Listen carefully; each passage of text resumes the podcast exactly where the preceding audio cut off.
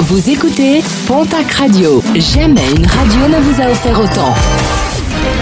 L'information locale à 9h, c'est sur Pontac Radio.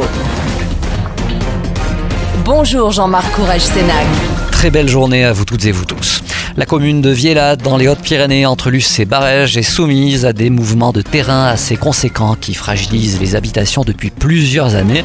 Des dégâts assez conséquents avec de larges fissures sur les murs. Un comité de pilotage s'est tenu en fin de semaine dernière en présence du préfet des Hautes-Pyrénées.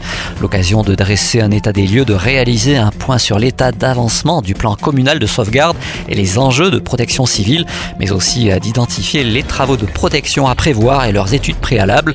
Par ailleurs, le sous-préfet d'Argelès-Gazost recevra cette semaine l'association de défense des habitants de Viella. À Lourdes, l'opération d'entretien des arbres du pic du Gers se poursuit jusqu'à vendredi. Depuis 2016, les sécheresses successives ont provoqué un stress hydrique important des sapins et épicéas qui sont désormais attaqués par des insectes. Début 2023, l'ONF a identifié de 500 arbres contaminés par les scolites, des arbres qui doivent être abattus pour la sécurité des usagers et des promeneurs. Le retour des salons TAF en Occitanie, des rendez-vous organisés par la région, Pôle emploi, l'émission locale ainsi que différents partenaires institutionnels. L'an dernier, plus de 65 000 visiteurs se sont déplacés sur les salons pour rencontrer les organismes de formation et d'orientation ou pour postuler aux offres de recrutement proposées.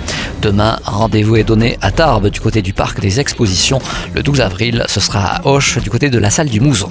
La deuxième édition des Assises du commerce et du tourisme à Lourdes, ce sera demain du côté du Palais des Congrès.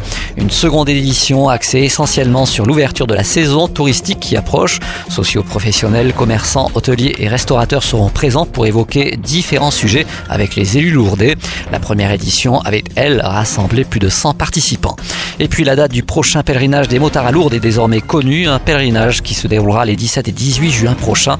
Parmi les moments forts de cette 31e édition, la traditionnelle bénédiction des équipages.